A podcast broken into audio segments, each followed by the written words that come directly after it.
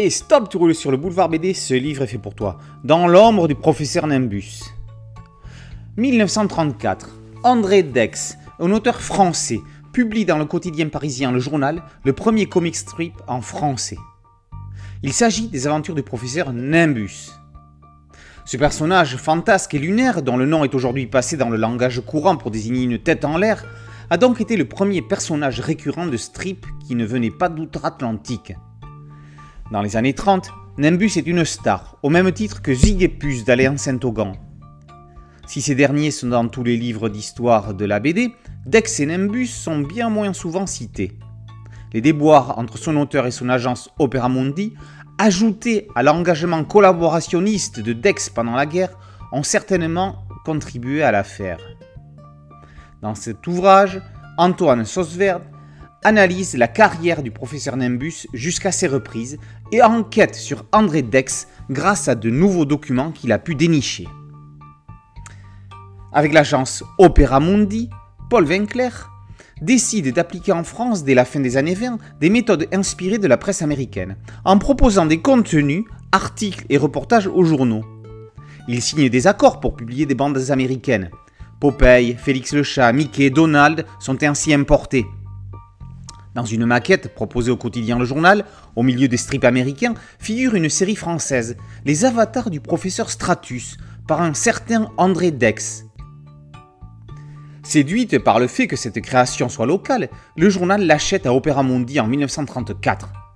Le rédacteur en chef du journal l'a rebaptisé en professeur Nimbus. L'auteur signe un contrat l'engageant à fournir 6 strips par semaine.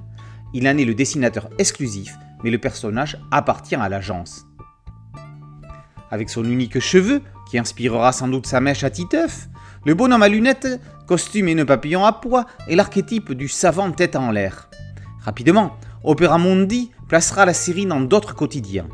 Il sera même adapté au théâtre en 1937. Chantre du strip muet, les gags du professeur Nimbus naviguent entre un humour classique et un nonsense poétique. Bourgeois, roi du système D, il est aussi un aventurier. Au milieu du livre, on peut lire 18 strips. Il y a du drôle, mais il y a aussi du pas féministe du tout, qui fera à juste titre scandale aujourd'hui. Antoine Sausverde revient en détail sur la vie et la carrière d'André-Paul de alias André Dex, qui fit aussi de la bande dessinée en planche comme les exploits de Topinet, Pierrot l'Espiègle ou encore les aventures des Fratellini. Le succès de Nimbus lui apporte un confort financier, mais le torchon brûle entre Opéra Mundi et lui pour une revalorisation pécuniaire et des retards de paiement. Partisan actif du parti franciste, collaborationniste au service de la propagande allemande, il sera contraint à l'exil à la libération. Opéra Mundi récupérera les droits du personnage qu'ils avaient perdu. Winkler peut organiser la reprise, dont celle par un certain Robert Welter, qui crée un certain groom bien connu sous le pseudonyme de Robvel. La carrière de Nimbus durera jusqu'en 1991, avant un rapide rebond courant 93. Le livre se clôt par le retour en France en 74 de Dex, après 25 ans d'exode pas très glorieux au Portugal. En dépit des idées politiques de son créateur, le professeur Nimbus est objectivement une série majeure du XXe siècle faisant partie de l'histoire du 9e art, ne serait-ce que parce qu'elle fut la première série de strip français. Sa carrière témoigne d'une époque. Celle de son auteur, André Dex, est ici détaillée, sans concession, grâce au travail minutieux d'Antoine Sausverde. Ayant déjà écrit sur Benjamin Rabier et Gustave Doré, il est également le créateur du site topferriana.fr, qui s'intéresse aux histoires en images et autres littératures graphiques du 19e siècle, depuis Rodolphe Topfer jusqu'au début du 20e siècle. Mais ça, c'est une autre histoire. En attendant, Dans l'ombre du professeur Nimbus, par Antoine Sausverde, est paru chez PLG. Boulevard BD, c'était un site dédié, un podcast audio et une chaîne YouTube.